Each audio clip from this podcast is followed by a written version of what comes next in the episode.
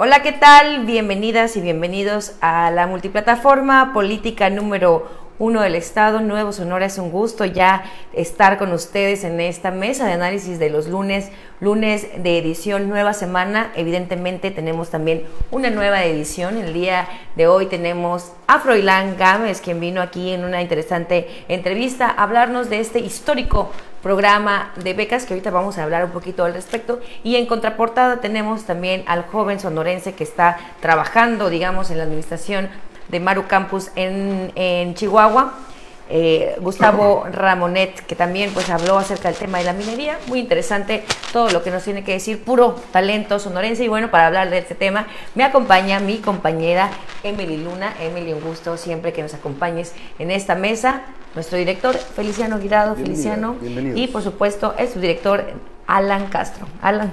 Muy buenas eh, tardes, Sol. Muchas gracias por la presentación. Y efectivamente, talento sonorense y talento joven. Hay que decirlo también, dos jóvenes que están eh, pues demostrando que también la capacidad no está peleada con la edad. Y bueno, en portada una interesante entrevista, Feliciano, donde pues aparte del programa histórico, el programa de becas más grande en la historia de Sonora, también habla del el significado que tiene esto para tanto la transformación de Sonora como también la generación de un Sonora de oportunidades, ese Sonora eh, tan anhelado que busca transformar el gobernador del estado, Alfonso Durazo Montal. Coincidencias entre ambos personajes, portada y contraportada. Ambos son eh, elementos, eh, Sol, que han destacado de alguna manera con figuras que ahorita están en el ámbito nacional.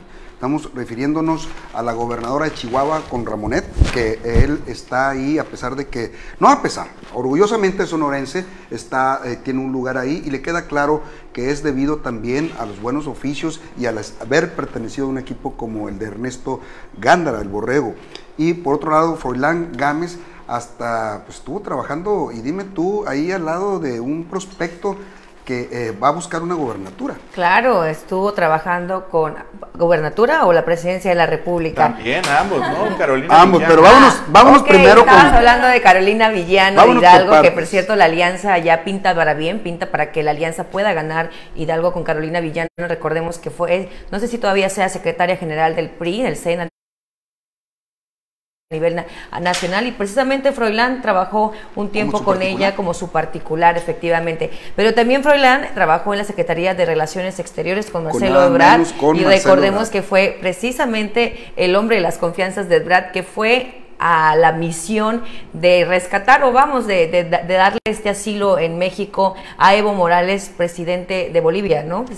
Presidente de Bolivia, recordemos, hay una anécdota ahí. Le encanta a Andrés Manuel López Obrador los temas diplomáticos y pues fue la misión. Claro, que, ¿Lo mandó Marcelo o lo mandó Andrés Manuel? Que Froilán nos dé una entrevista más adelante, esperemos que se pueda realizar, porque creo que la historia de Froilán es muy interesante. En algún momento la hemos, la hemos tocado por todas las, las cosas que a tan temprana edad le ha tocado vivir en su desempeño político, algo muy también muy institucional, Froilán, pero en este, y tan institucional que fue que realmente se dedicó 100% a hablar del tema de las becas. Yo quiero resaltar de esta entrevista que a mí, y, y lo quiero reconocer el trabajo que está haciendo el gobernador, ¿no? A través del Instituto de Becas y Crédito Educativo, porque pues fue una promesa de campaña, todo el mundo pensaba no lo va a lograr, cómo le va a quitar 400 millones de pesos al Congreso, no va a ser posible, y bueno, cumplió en este tema, ¿no? Está cumpliendo y creo que realmente que él se lo tome muy personal, estar viendo que los lineamientos salgan a tiempo. Y yo lo digo como un estudiante que fui becada y como un estudiante que también tuvo un crédito educativo que, que puede hacer la gran diferencia en tu vida. Creo que realmente esto sí, 22 mil jóvenes que puedan ver una diferencia en tu vida entre si pagas la colegiatura, si comes, si tienes para el camión, si no tienes. Creo que eso realmente es sí apostarle a las juventudes. Yo sí creo que, que es un gran acierto cierto del gobernador el hecho de que apueste por el programa de becas, porque son 400 millones que se lo pudo haber hecho en cualquier otra cosa, que los pudo haber invertido en obra pública, en infraestructura, en salud, en otras cosas, pero decidió darle becas a los jóvenes y que lo reconoce aquí y que, hay que decirlo, más vulnerables, ¿no? A los más vulnerables, los que más lo necesitan, que puede ser la diferencia entre que entre que sigan estudiando y que no, ¿no? Que al final se trata de esta parte de tratar de eliminar la deserción escolar. Creo que es un gran logro y es de aplaudirse, hay que contar las cosas buenas también, que esto es 100% voluntad de este gobierno, que ojo, nunca se había hecho, ¿no? O sea, nunca se había hecho y, y resaltar también que a pesar de que en este momento el crédito educativo no está en las condiciones para perdonarle, digamos, condonar la, la deuda de todos, sí se espera llegar a un punto, en- a- al punto en cómo nació. Nació como una ayuda, no como un, un ente lucrativo, ¿no? Humanizar nuevamente el crédito educativo al tal suerte de poder dar créditos para que la gente pague solamente el capital y no estos es, altos intereses que a veces terminan por ahogar a, a- a quienes fueron derechohabientes de estos créditos y pues no se puedan pagar. ¿no? Quitar el 100% de, de los recargos de los intereses. Esto ya es un hecho, ¿no? También. Es un programa eh, que lanzó el Instituto eh, de Becas y Crédito Educativo y eh, que también ha dado pie a esos, darle un rostro más social, más humano al instituto y ahora con el tema de las becas, pues por supuesto, todavía aún más, ¿no? Becas y crédito, Emily, eh, ¿cómo viste tú a nuestro invitado en una entrevista que realizó el jueves? No, Sí. el viernes, perdón. De, de hecho, Froilán menciona que él se siente muy representado porque también fue un, un estudiante becado, al igual que el gobernador lo mencionaba también. Entonces, para ellos es muy importante hacer estos apoyos y que han crecido un- realmente bastante eh, en el Estado, en, en- lo que es apoyo a las becas, en un 400%, nos, nos mencionó. Entonces es, es, es muy bueno que están apostando por la juventud y que le estén prestando tanta atención a todos los eh, estudiantes universitarios, claramente, porque podemos ver que los de educación básica pues siempre han tenido un apoyo económico y, y ahora que se fijen en, en los universitarios que tienen una deserción del 12%, eh, es muy interesante. Sí, ver. van contra eso. Van, no quieren ver jóvenes que dejen, de que hagan un paréntesis en su vida estudiantil. Quieren que se dediquen 100% a ocuparse y terminar lo que es su educación, pues ya sea su educación de primaria o la universitaria. La universidad, inclusive. y fíjate, S- Sol, eh, Emily y yo podemos coincidir que cuando eres foráneo, Claro. pues se complica todavía más, ¿no? Lo dijo, ¿no? Las Sí, copias, me los camiones, todo eso. Entonces, ese va a ser un criterio para eh, priorizar los beneficiarios de estas becas. 75 mil estudiantes, estamos hablando de un universo muy grande, no por nada es el programa más grande en la historia de Sonora. Y bueno, va a priorizar eh, el sector, sectores vulnerables eh, de pueblos originarios, ah, con alguna discapacidad y por supuesto los foráneos que se les complica pagar la renta. Y digo, es un esfuerzo y al, al- al mismo tiempo tú estás también ayudándole a los padres de familia a solventar pues los gastos que genera el tener un estudiante fuera de casa. ¿no? Totalmente un joven eh, que emana, que tiene, eh, perdón, eh, me equivoqué con la expresión, pero que eh, le encanta la política y no pudimos abordar el tema de política porque era muy loable el tema de lo que es becas Claro. y lo que es crédito educativo. Sin embargo, pues hay quienes lo ven, y yo sí lo voy a decir, lo, lo ven como diputado local mínimo, me dijo Cristian Arteaga, mínimo. A, a él hay que recordar, Alan eh, Sol, Emily, que estuvo en la lista de diputados Federales, no, federales Plurinominales, ¿no? A un tris de estar, a ser él un Yo, diputado yo le federal. veo más, más madera de, de diputado federal. ¿eh? Pues mira, si llega Marcelo Ebrard, que es cercano, acuérdate que Marcelo Ebrard tiene muchos simpatizantes en toda la República Mexicana. Mucha gente coincide en que él debe ser el candidato de Morena y sustituir a Andrés Manuel López Obrador. Aquí en Sonora eh, son un poco más discretos por el respeto que se le tiene al hoy gobernador Alfonso Durazo, quien Alfonso Durazo de alguna manera ha expresado de que si no tiene favoritos y si lo tuviera, pues sería la gobernadora del estado de la Ciudad de México, Claudia Sheinbaum, ¿cómo se llama? Sheinbaum, sí. Eh, y por lo tanto eh, la gente se ha detenido. Pero ahí está el tremendo Ignacio eh, Cabrera. está el propio eh, Froilán Gámez, identificado con Marcelo Brad, y otros tantos que sin duda van a apoyar a Marcelo. Me imagino que Ramón, eh, Ramón Flores de- del PT, Del PT, Ana Gabriela Ana Guevara, en fin. Sí, pero Sí, yo veo sí. al gobernador que está esperando las señales también del, del Fíjate. presidente. No lo veo tanto ahí como que ya está con Fíjate alguien. ¿no? que hubo eh, así, de, "Ey, no hagan política, no hagan aquello. Y en un momento dado no se permitió, nadie se expresaba a favor de Marcelo Ebrard, pero de repente voy viendo, obviamente fue cruzado con el gobernador Alfonso Durazo, personajes que empezaron a visitar no necesariamente a Marcelo Ebrard, sino al propio Ignacio Cabrera, que no hay que perderlo de vista, él puede ser eh, lo que él quiera, si es eh, Marcelo Ebrard, presidente eh, de la República. Y Marcelo Ebrard tiene mucho oficio político, es una persona que tiene que estar ahí y si quiere Morena ganar fácilmente, lo tiene que hacer con un personaje como Marcelo Ebrard. Sí, totalmente, totalmente, pero bueno, son, son temas que a lo mejor se podrían, te digo, complicar hablar públicamente ahorita de los funcionarios ¿Por qué? Si yo pienso algo y lo digo, lo expreso. Pero no eres funcionario tú, Feliciano. Ah, no. Yo digo a los funcionarios se podría complicar no, pero yo sí lo estoy... por un aspirante. Sí, pero, pero pues, yo sí lo estoy diciendo. Pues sí, yo sí lo estoy diciendo. Y aquí yo digo, en mi punto de vista, Ebrard, que yo sí. creo que la mejor opción de Morena se llama yo Marcelo Ebrard. Y lo he dicho desde hace algunos meses, ya más del año, dos años, desde que eh, hemos visto la figura fuerte de un personaje que le ha resuelto muchas situaciones al propio presidente de la República. Sí, ¿no y hay, hay, que recordar también algo, Luciano Marcelo Ebrard, es de aquella camada también de, eh, pues, eh, Colosio, por así decirlo. No, eran, no, no, no, inclusive eran contrarios. Donde, eh, evidentemente también hay una historia del gobernador como particular de Luis Donaldo Colosio. ¿Y por qué remonto esta historia, Feliciano? Porque coincide muchas veces eh, con la historia de nuestra portada ahora, Froilán Gámez, quien se identifica no solamente por ser acreedor a las becas y eh, tener a, a la preparación académica como una salida, como una, en generar oportunidades de crecimiento, sino también es muy joven, se preparó académicamente, se fue desde muy joven a la Ciudad de México y creo que ahorita aparte de la identificación que hay con las becas, te, te, te reitero, hay también esa como se está repitiendo la historia y quién sabe si podamos ver a Froilán como gobernador en algún momento. Tienen una cita con la historia en la vida política de México. El propio gobernador Alfonso Durazo, el doctor, tenía una cita con el gobierno del estado. Su jefe, guía en ese momento, en aquel tiempo, hace años, lo fue Luis Donaldo Coloso. Él siempre aspiró a querer ser eh, gobernador del estado primero antes de querer eh, ser eh, presidente. Pero bueno, Salinas le tenía otro destino, lamentablemente no se concretizó, pero estás en lo cierto de que era particular eh, Alfonso Durazo. Y de Camacho Solís, pues el tremendo Marcelo Ebrard, del tremendo Camacho Solís, eran antagónicos. Sin embargo, este, ahí también dicen que Marcelo tiene una cita con la presidencia de la República y obviamente yo no descartaría a Alfonso Durazo también en una posibilidad de que pueda él ser también candidateable a la presidencia de la República.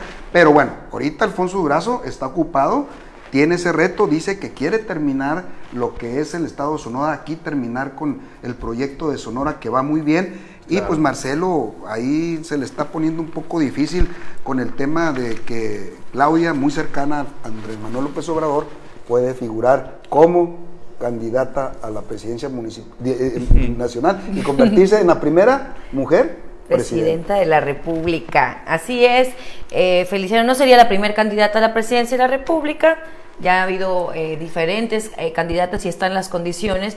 Sin embargo, bueno, eh, creo que la, carrera es un poco adelantada. Hemos hablado de este tema en diferentes mesas, ¿no? El hecho de la sobreexposición a la misma Claudia Sheinbaum, cómo esto le afecta en la imagen porque se presta, pareciera como si la mandaran de, de carnada para, pues, eh, sobreexpo sobreexponerla, pues evidentemente va a haber quien trate de denostar su trabajo, quien la ataque y creo que fue un poquito adelantado el decir que ella es la buena, al final de cuentas... Pero no lo dijo cualquier persona.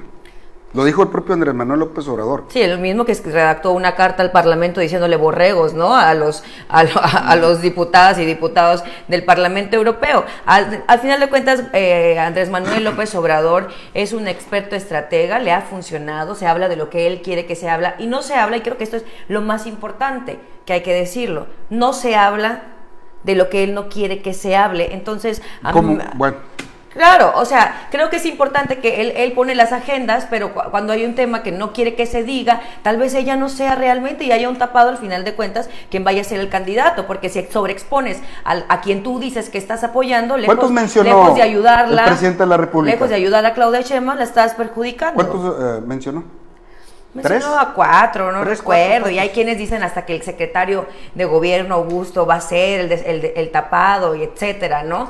Creo que eh, el que no aspira no respira, ¿no? Dicen, creo que, que es, es es evidente que pues Claudia Sheinbaum sí tiene una fuerza importante, también tiene un desgaste importante por el tema de seguridad pública que no ha logrado dominar en la Ciudad de México. Eh, se le vincula también con el tema de lo que pasó en el metro, en la línea 12. Al igual tiene que Marcelo. ciertos golpes y que al final de cuentas ella al ser titular del Ejecutivo en la Ciudad de México, pues va a ser más golpeada que un secretario de Relaciones Exteriores que, ha hecho, que ha hecho un excelente trabajo La- y que ahora con el tema de la la, crisis humanitaria que está Sol. pasando en Rusia y, y Ucrania, manda un segundo avión, creo que esa- ese tipo de acciones le dan un sentido más humanitario a Marcelo. Siendo objetivo, la realidad es de que el que ponga a Andrés Manuel López Obrador como candidato a presidente de la República por Morena tiene las de ganar, tiene un gran avance, tiene un gran apoyo. Así sea la gobernadora de Chihuahua, si hace una alianza con el PRI, PAN, PRD y se va por toda la República, así sea Alfaro de, de, de- de Jali- de Jalisco y otros tantos proyectos. Ya hasta yo estoy dudando si el propio Luis Donaldo Colosio Riojas eh, Jr.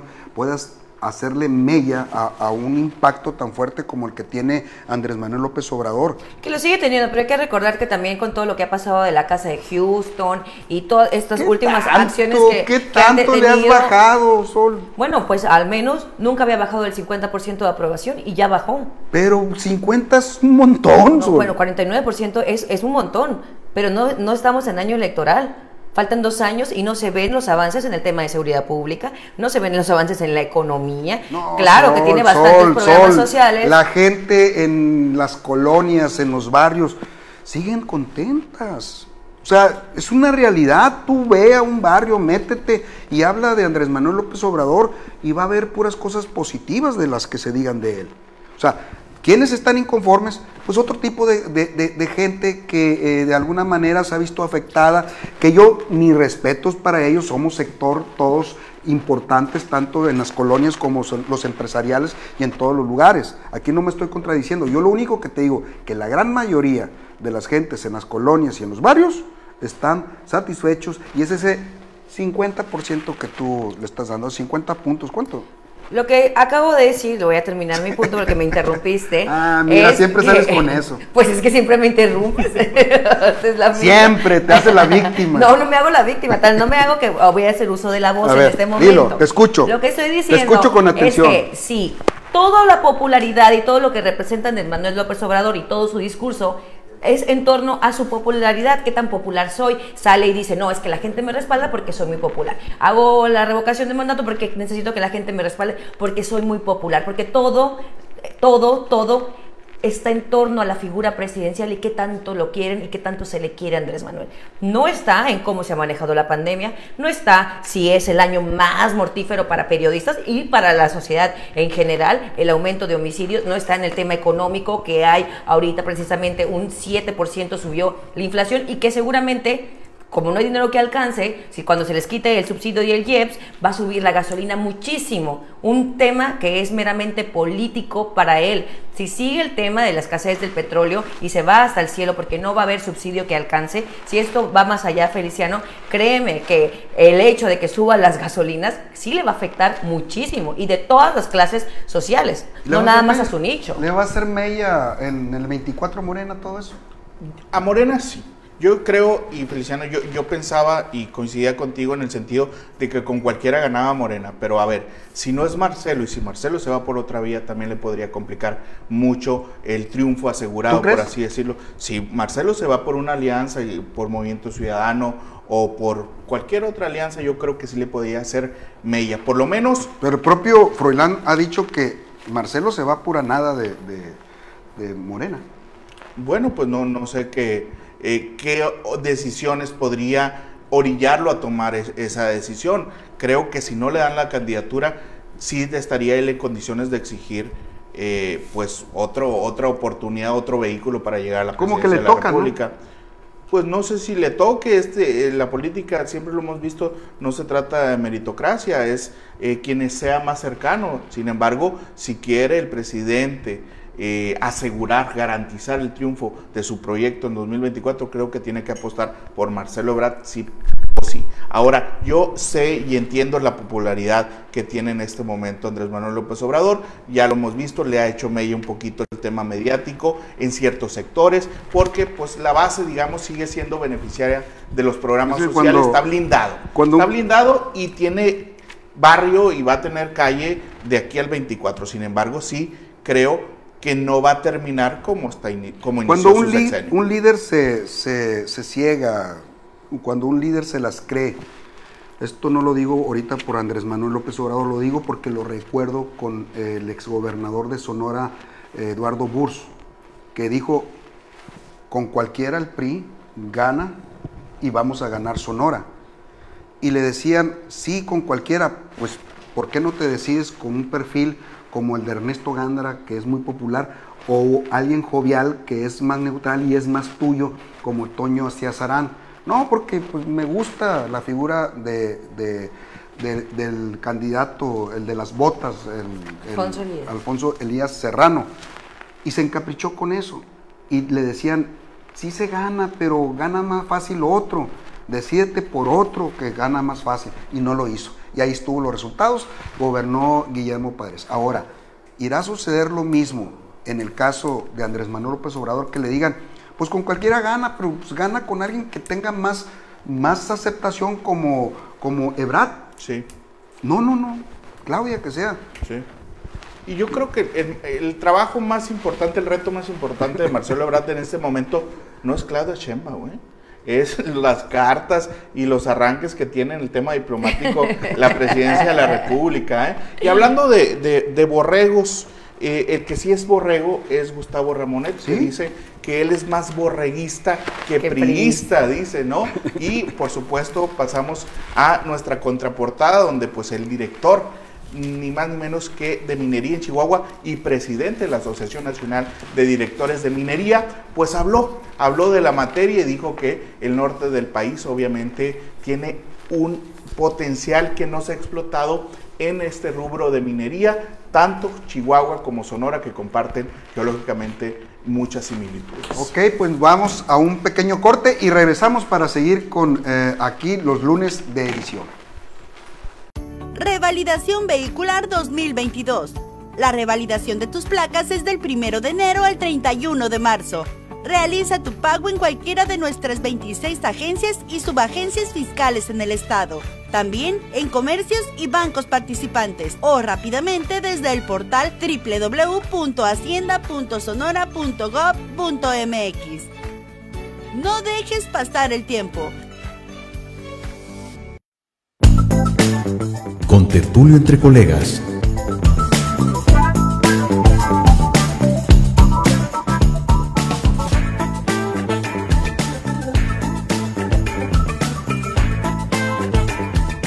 Todos los martes a las 12 pm por las redes sociales de Nuevo Sonora.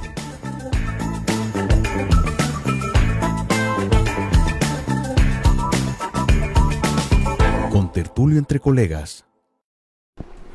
Regresamos a los lunes de edición y bueno, retomando eh, la reciente edición del semanario, pues tenemos en contraportada a Gustavo Ramonet, quien pues además del tema de la minería, pues sí, también habló un tema de política. Él habla de este gobierno de coalición, por así decirlo, de Maru Campus en Chihuahua, donde pues hay que recordar que no fueron en alianza. El PAN ganó la gubernatura y el PRI declinó en su momento, pero no fueron, vaya, en una coalición, en esta coalición alianza va por Sonora, va por México, va por Chihuahua en este caso, no se concretó, sin embargo, en su gabinete sí se ha concretado pues esta alianza con la eh, suma de varios actores, inclusive priistas. Dice, él ha priorizado, la gobernadora ha priorizado el tema de resultados y perfiles más allá de partidos políticos. Fíjate que eh, qué bueno que de alguna manera no aceptó, tengo entendido, si bien lo recuerdo,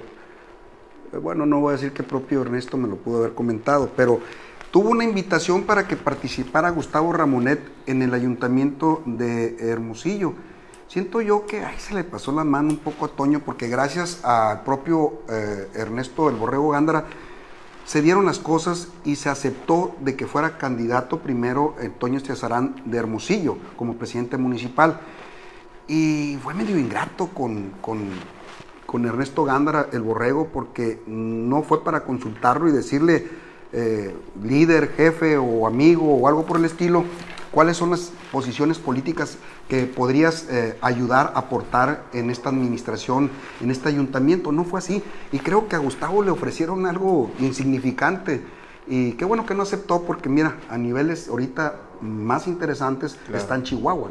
Así es, pues ni más ni menos es director de minería dentro, adjunto a la Secretaría de Desarrollo Económico de la, del Estado de Chihuahua y aparte eh, le alcanzó también para ser presidente de la Asociación Nacional de Directores de Minería, donde él dice, a ver, si soy un perfil joven, si ando en política.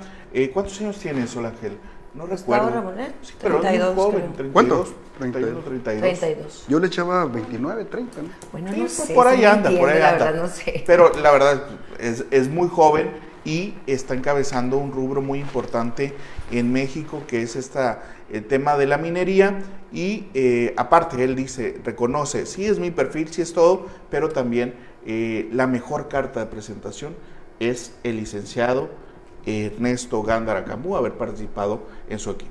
Y que no se descarta para que esté participando el Borrego Gándara en el 2024, esté eh, cerca de un proyecto a nivel nacional que le trate de ser mella a, a Morena y busquen de alguna manera pues recuperar eh, o quitar de, de, de, de la federación a, a, Morena, ¿no? Pero bueno, sí. vamos a ver cómo, Fíjate cómo que yo, funciona. Yo, yo le pregunté eh, que si que había platicado con él porque yo tenía la percepción de que en campaña no lo vi tan cercano al borrego y él dice pues estaba haciendo yo eh, Mucha gente, labores de, de, arrastrar el lápiz del proyecto, eh, del plan de gobierno para el 2021, sin embargo pues obviamente eh, no llegó a la gobernatura el licenciado Gándara. Ahora él descarta cualquier opinión de si hay algún alejamiento y dice que ha platicado con él, inclusive que está haciendo Pues, política. Aquí lo dijo. Ah, así, pues, eh, así es, aquí lo dijo, por eso lo estoy diciendo.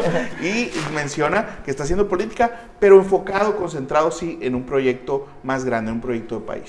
¿No? Pues qué bueno, eh, pues ahí está. Lo ah, así lo dijo, así. así lo dijo. Muy bien, y bueno, ya veremos si rumbo al 2024 está también en un tema de la alianza. Creo que los priistas eh, todavía tienen este tema de, de, la alianza a nivel nacional, sin embargo, no sé si el PAN eh, está en, las mismas, en la misma sintonía. ¿no? Fíjate que me da mucho gusto cuando entrevistan a Ovier Serrano, porque es un personaje que tiene... Um, muchas ganas de participar allá en la, frontera, en la frontera de Nogales, en Nogales, Sonora.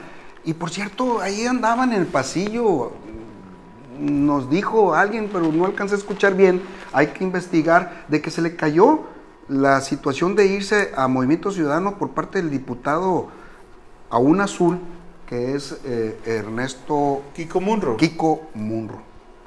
Sí, pues no, la verdad es que yo nunca escuché, digo, leí al colega este Sabatini, pero nunca, nunca vi el, el, el ¿Algún tema. Pronunciamiento? Algún pronunciamiento. Sí, oficial. pero nuestras gentes cercanas aquí a Movimiento Ciudadano lo daban por hecho. Sí se tocó Un el tema, sí, pero le dijeron, Aarón.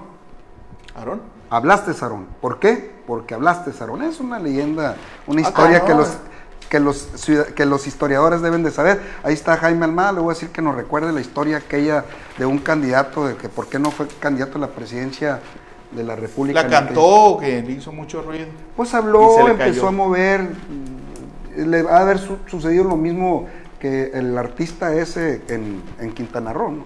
el, el, controvertido Palazuelos. Palazuelos. Actor y empresario. El, el... Es una lástima. Me da gusto ver. Para Kiko, porque Movimiento Ciudadano eh, lo iba a ayudar bastante, porque este ya no lo chipilean como quieren en el PAN, traen pleito, están molestos porque le quitaron eh, lo que es eh, el liderato de la bancada panista y se la dieron a la controvertida Alejandra, Alejandra López Noriega. Pero hay que recordar que Alejandra no puede estar en dos situaciones, tanto en una comisión como es la de, administración, y no puede estar eh, en la CRIP al mismo tiempo como líder de la bancada panista. Entonces, tiene que dejar de ser una de las dos. Y ahí por ahí debe de estar presionando de alguna manera a la familia Munro. ¿no?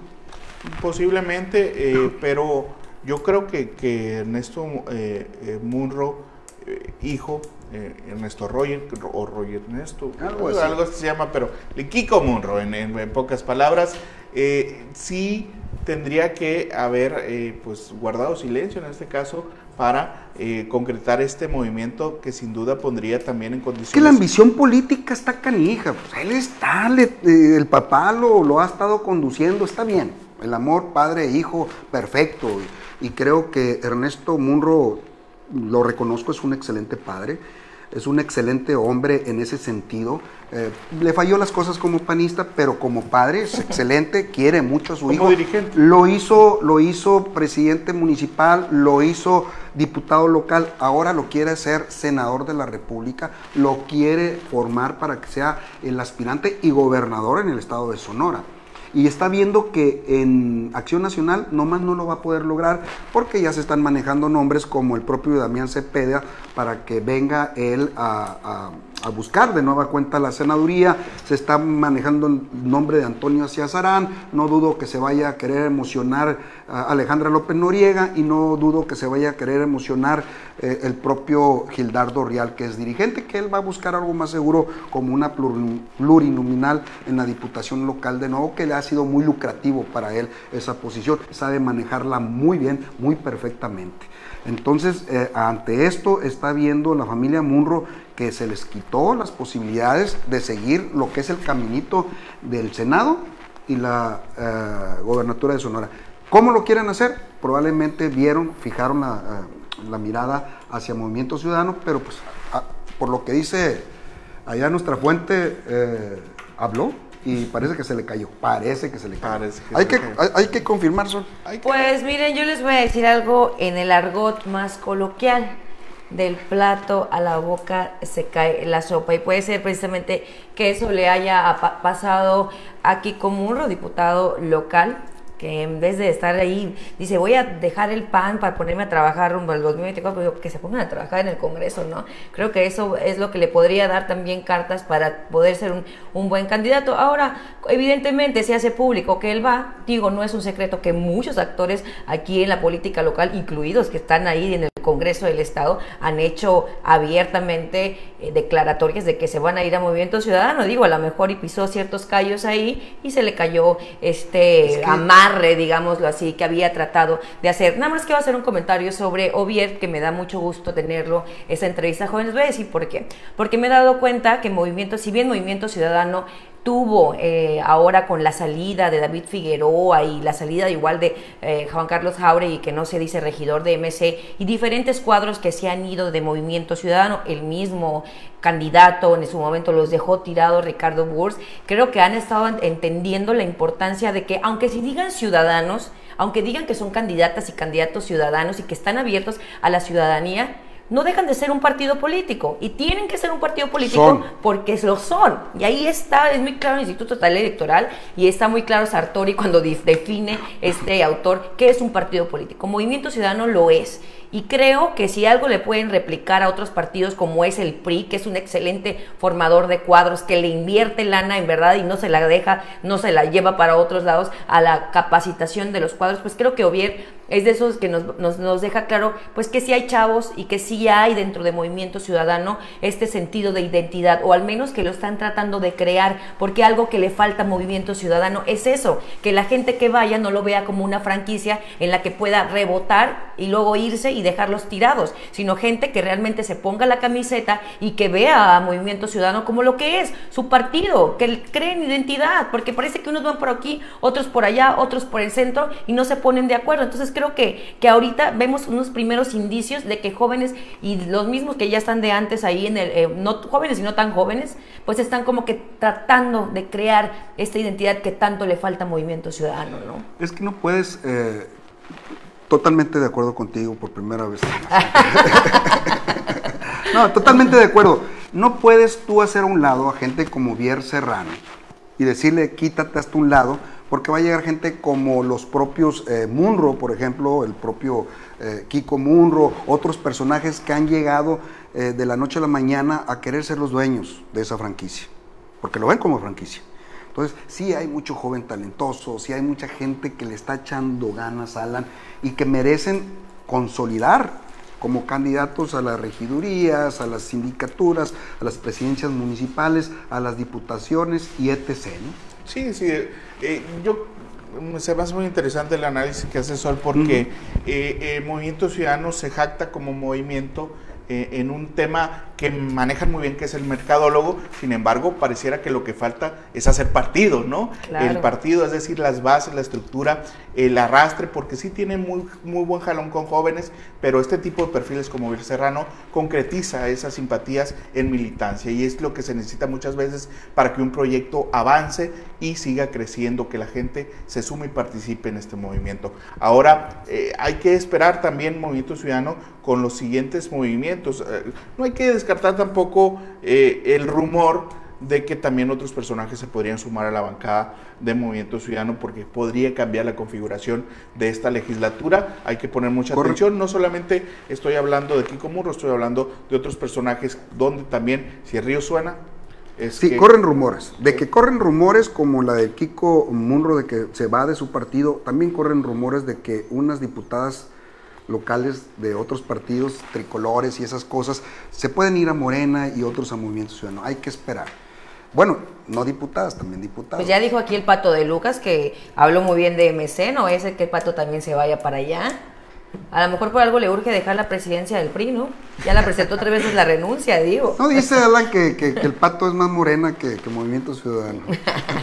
No lo sé, ¿eh? eso sí me sorprendería que el pato se fuera a Morena, lo veo más yéndose a Movimiento Ciudadano, pero bueno, todavía no es el momento. Yo Digo, ya no digo nada porque lo que he platicado con el pato al rato me sale de que siempre no, ¿no? Mejor no digo, Bueno, no- no, no aseguro. porque él me dijo, mejor él, di él lo me que dijo, ve el pato, que él dice que es priista y va a seguir siendo priista y le va a seguir en, en ¿Sabes qué veo yo, Feliciano? El dolor de dejar al PRI. Siento que muchos, muchos candidatos y muchos, muchos jóvenes que han dejado el PRI, es doloroso dejar el PRI, porque el PRI tiene esto que hablaba hace un momento, realmente crea identidad en sus cuadros. Y los que se van, la mayoría lo ha dicho, me fui porque ese grupo que está en el poder nunca me iba a dar la oportunidad. Me Emily. voy porque siempre son los mismos. Y otros se van ahorita. Los que se van ahorita no es porque no les hayan dado la oportunidad, si es que ya la tuvieron. Se van porque el PRI está en la lona. Por eso se van. A ver, Emily, porque nueva generación. seguir corriendo su carrera Una política. nueva generación de periodistas, Emily. ¿Tú cómo ves a ese partido que tiene 92, 93 años? ¿Cuántos? 93 años. 93 años.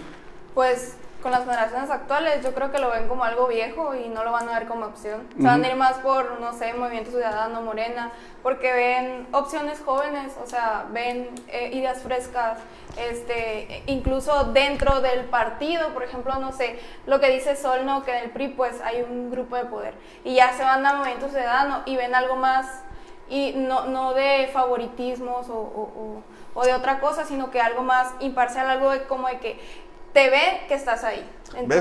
Y tú quieres que Bulmaro Pacheco sea el presidente. No, mira, yo ¿Cómo- no tengo conflicto, yo no tengo conflicto de intereses en opinar sobre el PRI. Tú, tu compadre, mis respetos, es el joven. Ah, estás diciendo que él sí tiene Sí, conflicto sí, de intereses. por supuesto. No. El corazón le gana. Que- le que- gana porque sí. es su compadre Pascual. Te, te la Ay, compro. no. Pero ¿sabes qué más me gana? La convicción de que una nueva generación llegue y que llegue y que se le reconozca a los jóvenes también por su talento Yo puedo y dar fe de eso porque Alan siempre ha Siempre ha sido un sido mi bandera. e impulsor de los jóvenes. No, eso es si- totalmente Si, cierto. fuera otro joven el que Yo estuviera también aspirando, soy. yo- mi, mi gallo sería Pues el quién joven. es el dueño, pues obviamente yo también he impulsado a hombres, digo a jóvenes, he impulsado a, a mujeres y todo eso, pero bueno, mi opinión, nomás sin darte la contra de que sería buen elemento Pascual Soto, no lo dudo, es de que una buena opción para el PRI en estos momentos difíciles Yo creo es una persona ser como un- Bulmaro una alianza, Pacheco. Una alianza Bulmaro, Pascual y Zaira. ¿Qué te parece? Esa podría ser la ¿Y quién alianza. la va a encabezar? Pues Zaira Fernández, Oye, ¿dónde, evidentemente. ¿dónde, dónde dejas a, a Robles Pompa? También. bueno, Robles Pompa ya se desmarcó Es que mucho, mira, ¿no te parece? Robles Pompa, Bulmaro, Zaira, Pascual y Onésimo se me hacen buenos. De ahí, Rogelio y Abraham, ya lo he dicho, lo he repetido bastante, sirve para maldita la cosa. Se, se- nomás está tenido al padrinazgo de Mario Fabio Beltrones. Este, David, eh, David Palafox es un muchacho peor que un, que un administrador del grupo de de Ricardo Mazón. ¿Quién más está buscándola? Eh, Pedro Ángel Contreras, pues arrastra muy bien el lápiz, es muy bueno, pero eh, creo que no, no llegó tarde un poquito a este esquema. ¿Quién más suena? Eh, No no, más, no, ¿no? no más. Ahí Sí, está. No ahí más, está. ¿qué más Que se vayan a la votación y que la gane quien tenga más consejeros. Para que ya el pato dicho- ya se desocupe y Sí, ¡pam! hombre, pele gallo. Órale, pues. Yo sé que ¿Con qué no, te gusta hablar del pato por los conflictos de... Ah, le intereses. Me la quiere, me la quiere aplicar, me la quiere aplicar. Oye. mi amigo, pero yo digo las cosas de él. Como ahorita estoy diciendo, oye, me dice que nunca se va a ir del PRI. Ya lo dudo, o sea, mejor no Pero, digo ¿qué es lo que- nada. pero ve lo que dice entre líneas el pato, no lo que te dice. ¿Qué Es dice? político el Es pues, a es ver, político. a ver, lectora de entre líneas, Bueno, dime es qué que es lo que, que nos dice. gusta a ver entre líneas, o sea, aquí nunca se desmarcó, nunca contestó que no se iba a ir del PRI aquí, ¿eh? Se hizo bolas y ahí como que entre Se el rebuscó, se hizo pato, no contestó que no se iba a ir, al contrario, contestó que, ¿cómo no? Dijo, y habló en ese mismo eh, Reitero. sentir, habló maravillas de Movimiento Ciudadano. Para finalizar, reitero, ya no hablo ni aseguro nada de lo que me diga el pato. Si el pato me ha dicho que se va a quedar en el PRI, ya no voy a decir nada porque este Es muy astuto el pato. dice unas cosas. y Pato apto, es muy apto. Pero bueno, él sabe si se va o se queda el PRI. Así Feliz, es. ya, ¿no? Pues cuántos no han dicho que no se van y luego se van, o sea, no es Pues, novedad en política. Ricardo eso. Burs. La Lola del Ricardo. Río, no, no, no, muchos tenemos aquí, inclusive en entrevistas. Va, pero bueno, No, oye, si Lola del de Río irnos, dijo que no se iba a ir de Sí. Movimiento Ciudadano. Y Célida en su está- momento en que su no se iba a ir del al PAN. No, no, no, no. Varios, varios. Tenemos 24 años, eh, imagínense la cantidad de políticos que han dicho La que no, cantidad que- de 24 cosas que se han dicho Sonora. aquí que no han sido verdad, por no Así decir por mentiras. último, nada más encargarles también eh, las notas, las eh, columnas también De Emily Luna, de Emily, Emily Luna Emily. Mi y Emanuel Quintana que hacen su debut en la edición impresa con dos notas muy interesantes. Una de la marcha eh, de las mujeres por el Día Internacional de la Mujer, el 8M, y de Emily Luna, muy buena crónica. Y bueno, también la nota de Manuel Quintana, quien está La haciendo columna de Caritos pininos. Y sus- las columnas también eh, políticas. Y el comentario, el artículo también de, eh, de Sonia Eras. Eras, sí. Sonia Eras, eh, quien es psicóloga, habla Javier de Mercado, un tema muy... excelentes comentarios de Agua Prieta. Así es. Gordofobia. Agustín Rodríguez. Todos, todos de- los colaboradores. Agustín Rodríguez allá en Guaymas, que por cierto pronto nos gustaría tenerlo en una mesa aquí de análisis. Que venga, de que venga. Así es. Y si no viene, vamos a tener que ir nosotros. Vamos, vamos. Muy bien. Pues muchas gracias al Estado No Sonora por hacer posible esta transmisión. Por supuesto, a Emily Luna, Solange Ochoa. Feliciano Gracias. Guirado y a usted. Muchas gracias.